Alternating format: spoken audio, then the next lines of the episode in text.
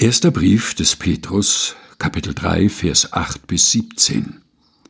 Gutes statt Böses tun.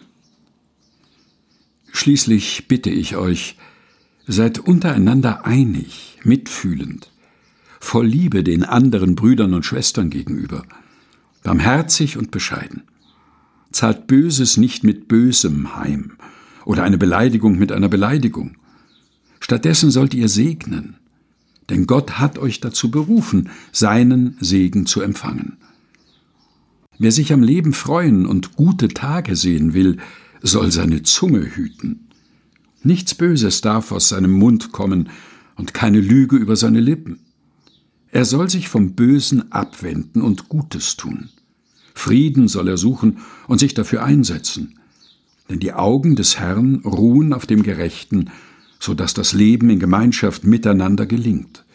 Und ihrem Gebet schenkt er sein Ohr.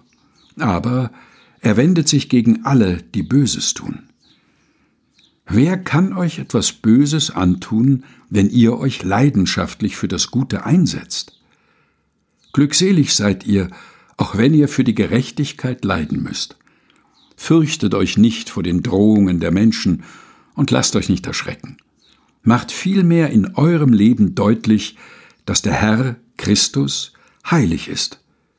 Seid jederzeit bereit, Rechenschaft abzulegen über die Hoffnung, von der ihr erfüllt seid denn immer wieder wird man euch auffordern, dafür Rede und Antwort zu stehen.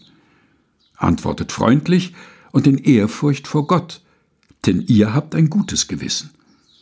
Dann müssen sich alle schämen, die euch in Verruf gebracht haben, denn sie reden schlecht über euch, obwohl ihr ein rechtschaffenes Leben in Verbundenheit mit Christus führt. Es ist jedenfalls besser, für gute Taten zu leiden, als für schlechte Taten denn Gott will, dass ihr leidet. Erster Brief des Petrus, Kapitel 3, Verse 8 bis 17, gelesen von Helga Heinold. Aus der Basisbibel der Deutschen Bibelgesellschaft.